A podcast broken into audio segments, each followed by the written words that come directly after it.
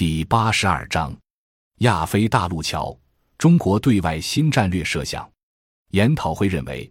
处于资本过剩阶段的中国，实际上无法按照西方公开声称的自由市场经济的游戏规则做事。无论中国在西方的并购，还是在拉美、非洲的大规模资源开发性投资，都是对上述两难困境缺乏战略统筹的介入。势所必然的面临越来越多的围堵和当地的对抗冲突，这种某些利益集团没有足够准备的贸然介入西方传统势力范围造成的巨大制度成本，显然并不由获利者承担，而是在中国这种集中体制下直接转移给国家政权，寓意倒逼中国走向战略性被动，甚至长期被迫向美欧做赎买政治正确的让步。这些让步屈辱反过来也影响国内稳定。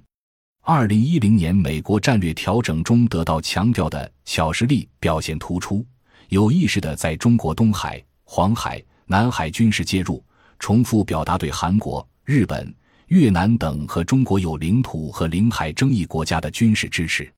这些动作表明，尽管中国长期对美双重输入低价商品和资本。已在经济上维护美中之间形成接二关系，但中国在太平洋美元湖的任何晃动短板的动作都会导致美国的直接介入。有鉴于此，中国近中期急需做出战略调整，形成两条腿走路的地缘战略新思路。一条腿是维持既往的沿海外向型经济，但要加大调整的深度和力度。限制和改造最近三十年间形成的粗放型和排斥性增长路径，另一条腿则另辟蹊径，绕开美欧这两个西方主导者设定的游戏迷局。一级，中国要尽可能改变原有的欧洲中心主义的对欧亚大陆的殖民化战略，将综合性的战略投资就近转向东南亚和中南亚，进而转向西亚和北非。通过构建香港至亚历山大港的亚非大铁路，形成中国东南部制造业中心地区通向北非的大陆桥通道。与此同时，则要渐进地从美元湖逐渐撤出，因为在实体经济发展和基本建设能力这两个方面，中国已经占有绝对比重和具有相对优势。当务之急是如何利用中国门类齐全。结构完整的产业资本平台，去纵向地对周边资源和市场做区域一体化的地缘战略整合。据此看，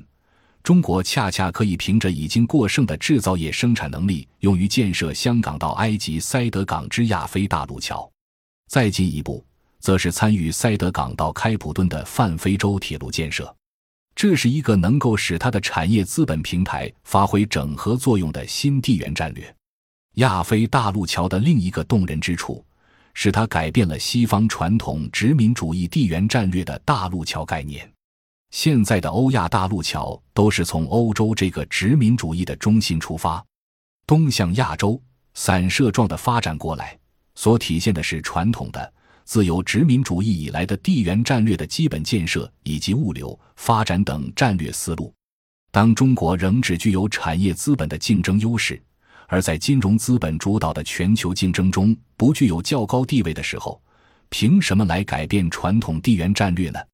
此外，中国当前百分之七八十的经济重心都在沿海岸线二百公里以内，造成百分之九十二的外贸、百分之九十五的石油进口都是通过海上运输。经济发展向沿海集中，虽然有利于提高经济效率，但从国家安全角度则意味着风险过大。如何为中国的沿海开放战略构筑回旋空间，提高中国在外交谈判中的战略主动性呢？当我们把目光投向塞德港到香港这个亚非大陆桥时，就豁然开朗了。因为沿亚非大陆桥两侧拥有占世界百分之五十以上的人口和资源。如果考虑亚非大陆桥线上中印两个世界人口最多的国家的历史矛盾化解。则尤其应该强调，这两国制造业都正处在上升期，在大陆桥建设中，双方利益一致：一是未来它会大量的吸纳工业化崛起国家的扩大再生产能力；二是其对整个周边乃至于向下到东南亚、中南半岛和南亚次大陆都具有推进区域一体化所必须的纵向整合作用。由于这个大陆桥同时还会带动周边地区劳动力的就业、消费的增长和资源的开发，且基本上不为钟摆理论所制约。铁路运输超过八百公里，如果没有人口和市场，那这个铁路是不经济的。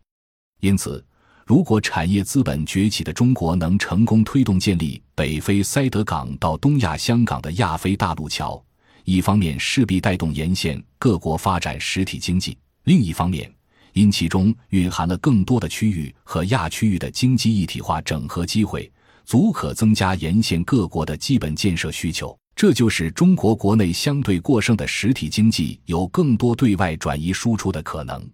总之，因为大家都得好处，多重博弈和双赢格局都会产生，沿线的各国应该是乐见其成的。